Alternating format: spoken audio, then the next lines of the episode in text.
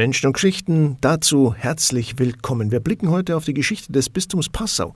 739 nach Christus gegründet ist das eine ziemlich lange Geschichte. Wir gehen aber noch weiter zurück und suchen christliches Glaubensleben schon vor der Bistumsgründung.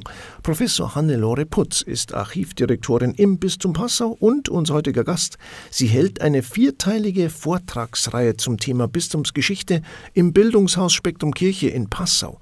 Vom Werden des Bistums Passau, die Frühzeit christlichen Glaubens, ist der Titel des ersten Vortrags und wir wollen da ein wenig reinschnuppern, was uns da erwartet, Frau Professor Putz. Tja, wie ist denn die Idee zu dieser Vortragsreihe überhaupt entstanden? Das Bistum Passau hat ja eine ganz, ganz tolle Geschichte. Es ist einfach spannend, sich über 1500 Jahre anzuschauen, wie Menschen hier in unserer Gegend geglaubt haben, wie sie sich verändert haben, wie sie sich prägen haben lassen durch das Evangelium und wie sie dann auch in die Nachfolge Christi getreten sind oder wie sie Glauben gelebt haben und zwar in jeder Zeit ganz unterschiedlich. Deswegen haben der Direktor des Exerzitien- und Bildungshauses Spektrum Kirche, Monsignore Kirchgessen und ich, uns länger darüber unterhalten, was könnte man denn da machen, wie könnte man das vielleicht vermitteln oder erzählen. Und so haben wir jetzt mal vier Themenabende zusammengestellt, um einfach mal über diese Geschichte des Bistums Passau zu blicken, in vier Spots sozusagen, in vier Perspektiven auf diese spannende Geschichte zu schauen. In diesem ersten Durchgang bin jetzt ich der Referent für diese vier Abende, aber vielleicht findet sich ja im Nachgang finden sich ja noch Referenten, andere Referenten, die dann ebenfalls äh, Perspektiven auf unsere wirklich so spannende und, und so schöne Geschichte werfen. Es gibt dieses Jahr vier Themenabende. Wie wählt man äh, die hier aus? Das ist gar nicht so einfach, kann ich mir vorstellen, weil es doch so ein großer Zeitraum ist. Ja, da hatten wir tatsächlich so ein bisschen die Qual der Wahl. Also Themen, viel mehr spannende Themen gibt es ja wirklich genug, mehr als genug. Und gleichzeitig wollten wir aber eben einen ersten Bogen spannen vom Beginn unseres Bistums bis ins 20. Jahrhundert. Und daher steht im ersten Vortrag die Frühzeit des Bistums im Mittelpunkt.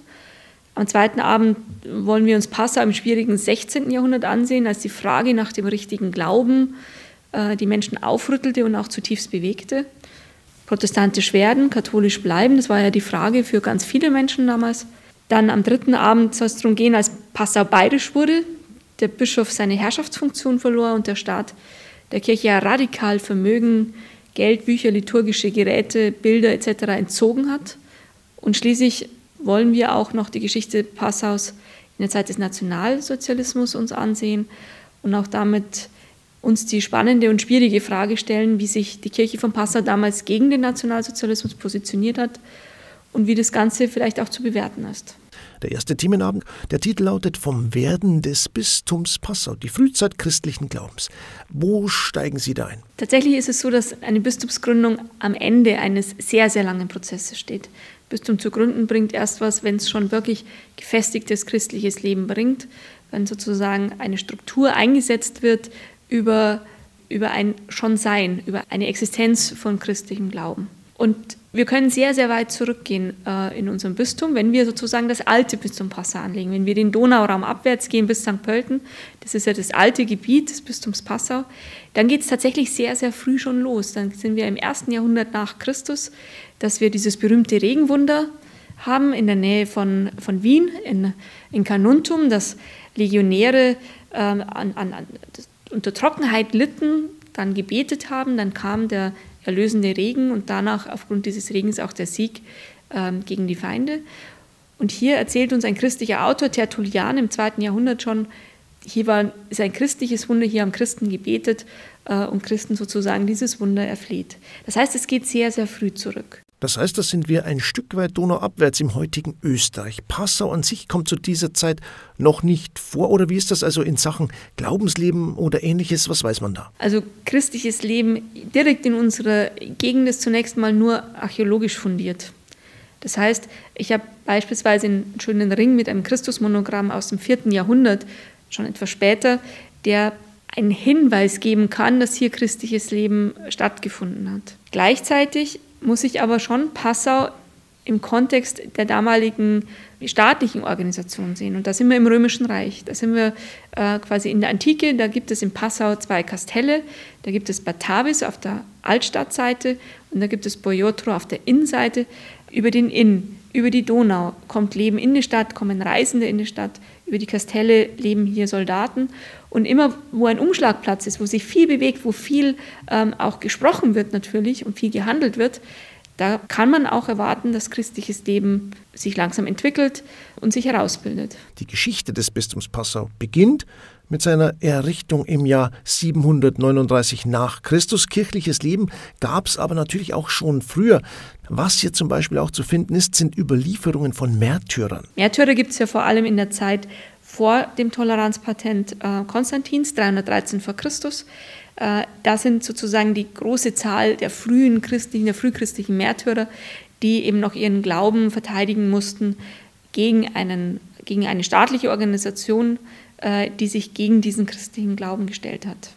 Und da haben wir in Lorch, also in der Nähe von Linz, ähm, haben wir zwei Berichte, die uns, ähm, die, die, die, mit uns auch stark in Verbindung stehen. Zum einen das Martyrium des heiligen Maximilian, unseres, eines unseres Diözesanheiligen, und dann natürlich auch das sehr bekannte Martyrium äh, des heiligen Florian. Beide in der Zeit des späten dritten Jahrhunderts, Anfang des vierten Jahrhunderts. Wir kommen zu einem Autor, der geschichtlich betrachtet sehr wertvoll ist für die Vorgeschichte unseres Bistums, ein Schriftsteller und Mönch namens Eugipius. In Passau ist es sehr spannend, weil wir aus dem fünften Jahrhundert einen sehr zeitnahen schriftlichen Bericht haben über das christliche Leben in Boyotro und Batavis, in diesen beiden Orten, die auf diese Kastelle zurückgehen. Und die wird uns überliefert, diese Geschichte über Eugipius, einem christlichen Autor, einem Mönch und Schriftsteller, der das Leben seines Ordensgründers beschreibt. Das heißt, Eugipius erzählt uns zunächst nicht unbedingt etwas über Batavis und Boyotro, also über Passau, sondern will uns über seinen Ordensgründer berichten. Aber um über seinen Ordensgründer zu berichten, muss er natürlich auch über die Orte erzählen.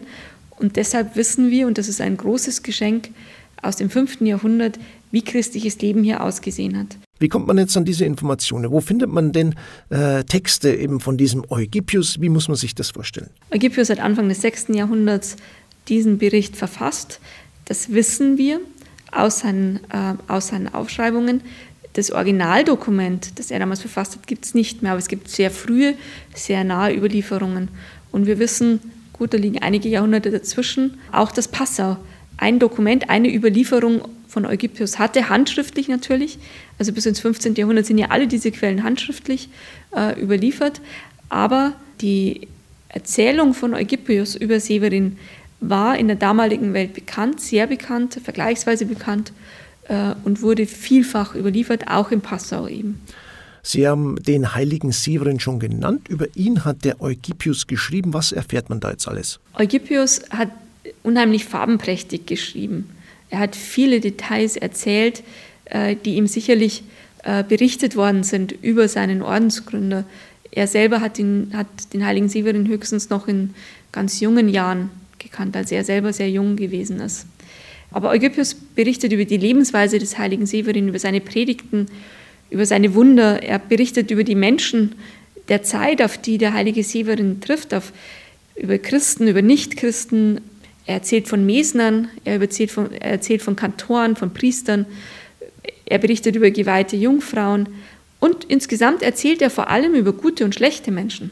Also er berichtet einfach über die Menschen, wie sie damals ähm, hier in der Gegend, aber auch in, in, in Lorch, in, äh, in St. Pölten, in Wien unterwegs gewesen sind äh, und wie sie versucht haben, immer wieder christliches Leben äh, zu verwirklichen und wie sie gestanden sind, wie heute auch, zwischen menschlicher Schwäche und immer wieder neuer Besinnung auf Gebet und Askese, zwischen Scheitern am Evangelium und gelingendem guten Tun dann doch wieder an den Menschen. Ja, die Geschichte des Bistums Passau heute im Blickpunkt mit Archivdirektorin Professor Hannelore Putz. Vom Werden des Bistums die Frühzeit christlichen Glaubens ist der Titel des Vortrags.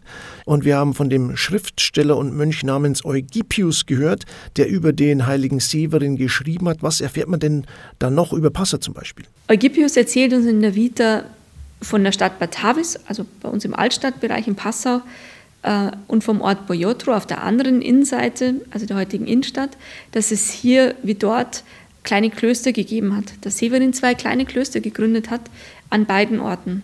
Es wird auch von einer Taufkapelle berichtet, also das getauft wurde, und auch von einer Basilika, also von einer gemauerten Kirche, äh, in der damals regelmäßig heilige Messe gefeiert wurde. Es wird berichtet, dass sich die Menschen hier nach Rom orientiert haben, weil sie Märtyrerreliquien äh, besorgen wollten für ihre Basilika.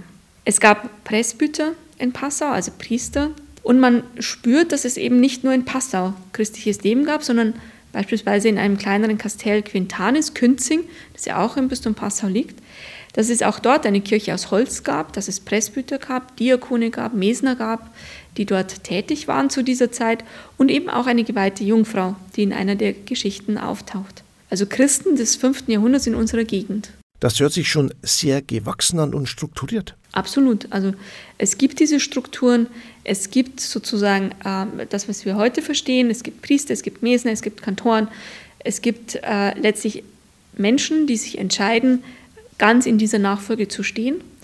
Und es gibt jetzt nun also diesen Severin, der in diese Strukturen kommt, der erlebt, dass die in Bedrängnis sind, weil die römische Staatsmacht äh, sich zurückgezogen hat, weil aufgrund der Völkerwanderung von außen Völker eindringen, weil diese Menschen hier in arger Bedrängnis sind, in kriegerischer Bedrängnis sind und er versucht ihnen jetzt Halt zu geben.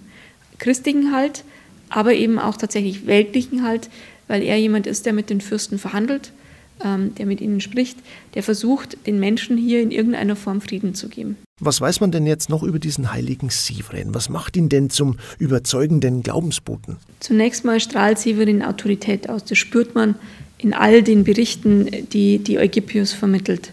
Er unterstützte die Menschen organisatorisch und strategisch. Nachdem die römische Verwaltung abgezogen war, tritt er nun in diese Funktion ein als Wanderprediger. Er verhandelt mit den Fürsten der eindringenden Volksstämme. Er handelt Friedensabkommen aus in seiner Person ohne Autorität, ohne, ohne irgendwelche staatliche Autorität, sondern aufgrund nur seiner persönlichen Erscheinung, ähm, seines Wesens, seines Charakters, seiner Ausbildung, ähm, schafft er es, Friedensabkommen äh, mit diesen eindringenden Völkern zu, zu schließen. Und er versucht, die Grenzen, die, die so brüchig geworden sind ähm, zwischen römischem Reich und äh, dem Äußeren, hier ein Stück weit zu sichern und für die Menschen ja ein Stück weit ähm, sichere, sichere Lebensumgebungen zu schaffen. Kann man diesen Severin jetzt genau datieren? Wann hat er denn gewirkt? Im Bistum Passau gewirkt hat er, oder im, im Donauraum, wenn man jetzt mal die, das, ähm, das geografisch auszieht, wenn man sagt Passau, das sich ja orientiert, Donauraum abwärts Richtung bis nach St. Pölten hinab. Also in diesem ganzen Raum hat er als Leitfigur gewirkt irgendwo in der zweiten Hälfte des 5. Jahrhunderts, irgendwo zwischen 460 und 482, als er starb. In dieser Zeit ist er präsent. Er ist Wanderprediger, das heißt, er muss auch diese ganze Gegend immer durchwandern zwischen St. Pölten und letztlich Künzing. Das sind weite Strecken. Hier ist er immer nur natürlich als Person präsent. Das heißt, an einem Ort, an dem er ist, kann er wirken.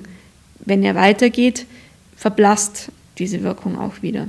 Das heißt, er ist immer unterwegs, um mit seiner personalen Autorität hier zu sichern und den Menschen Halt zu geben. Frau Professor Putz, ähm, wir haben von dem heiligen Severin gehört. Wie geht es denn dann weiter? Wann war denn jetzt dann Bistumsgründung? Mit dem Ende ähm, der Vita des heiligen Severin, Ende des 5. Jahrhunderts, erleben wir zunächst mal ein Schweigen von Quellen. Wir wissen, vom Ende des 5. Jahrhunderts bis Ende des 7., Anfang des 8. Jahrhunderts über Passau wenig, ganz wenig. Wir wissen nicht, wie die Menschen damals als Christen gelebt haben. Wir wissen nicht, ob die Strukturen äh, den, den vielen Veränderungen äh, standgehalten haben, was gewesen ist. Erst mit dieser Bistumsgründung 739 oder ein paar Jahre zuvor bekommen wir wieder neue Einblicke. Wird uns wieder erzählt, dass es offensichtlich weiterhin dieses lebendige christliche Leben gegeben hat. Wir, wir erfahren was von Klostergründungen, beispielsweise Niederalteich. Also ich erfahre etwas, dass Menschen sich zusammenfinden, eine Gemeinschaft bilden, klösterlich leben wollen. Da merkt man schon, dass hier christliche Strukturen waren und es muss auch alles schon richtig gewachsen sein, sonst wäre ja eine Bistumsgründung äh, gar nicht möglich. Und wir erfahren nun, dass das 731 etwa wohl äh, Bischof Vivilo vom Papst ausgesandt nach Passau kam und hier zunächst als Missionsbischof wirkte, bis dann 739 der heilige Bonifatius vier Bistümer gegründet hat auf Befehl des Papstes, auf Wunsch der bayerischen Herzöge, um letztlich dieser staatlichen Gliederung des Herzogtums oder dieser weltlichen Gliederung, besser formuliert, nun eine geistliche Gliederung parallel zu setzen. Und das sind vier Bistümer, die gegründet werden. Das Bistum Passau, das Bistum Salzburg, das Bistum Regensburg und das Bistum Freising. Salzburg ist damals bayerisch. Das heißt, es ist tatsächlich so, dass Salzburg im Zentrum eigentlich damals des bayerischen Herzogtums lag. Wie muss ich mir das alles vorstellen, so, also größentechnisch? Das Bistum Passau bekommt eine riesige Dimension. Die kann so ein einzelner Bischof in Passau überhaupt nicht allein erfassen oder, oder verwalten, beziehungsweise er kann mit seiner Person, äh, wie der heilige Severin, gar nicht letztlich dieses ganze Gebiet durchdringen. Das läuft dann langsam über Kirchen, später mal über Pfarreien, die entstehen, über Organisationsstrukturen, die jetzt ganz langsam über Jahrhunderte hinweg aufgebaut werden. Und das Gebiet dieses riesigen Bistums Passau erstreckt sich letztlich von Nordost bis Süd an den Grenzen des Herzogtums Bayerns entlang. Also es ist wirklich orientiert an der damaligen Größe des noch viel größeren Herzogtums. Es erstreckt sich bis weit in den österreichischen Raum hinein, längs der Donau als Achse, die Donau als Lebensader letztlich dieses Bistums, hinab letztlich bis zur March und Leiter und im Süden bis zu den Hochalpen. Es ist ein Riesengebiet, das letztlich bis an die ungarischen Grenzen vorstößt. Also immens groß. Wir müssen langsam zum Ende kommen, wir wollen aber noch wissen, wann und wie wird es denn dann wieder kleiner, unser Bistum. Also die Geschichte des Bistums Passau, auch dieses riesigen Bistums, währte weit über ein Jahrtausend, bis in die Mitte des 18. Jahrhunderts hinein. Das muss man sich wirklich auch vor Augen führen. Und man kann es heute noch irgendwo erahnen, wie groß das Bistum Passau ist, wenn man sich die Größe unseres Doms anschaut. Der Dom in Passau ist der riesige Dom einer riesigen Diözese und ist in dieser Zeit entstanden. Ende des 18. Jahrhunderts verändern sich dann aber die politischen Fragestellungen. Der Kaiser in Österreich möchte seine Diözesangrenzen entlang seiner Herrschaftsgrenzen. Und er ist mächtig und er schafft es in Rom, das durchzusetzen. Und damit wird 1783 bzw. 1785 dieses Bistum beschnitten und fallen die österreichischen Gebiete weg. Und erst nach den ersten Jahrzehnten des, des 19. Jahrhunderts mit der neuen, mit der neuen Setzung der Diözesangrenzen bekommt Passau ein paar neue Gebiete hinzu. Der wichtigste Ort ist Altötting, das dann erst sozusagen zum Bistum Passau hinzugelangt.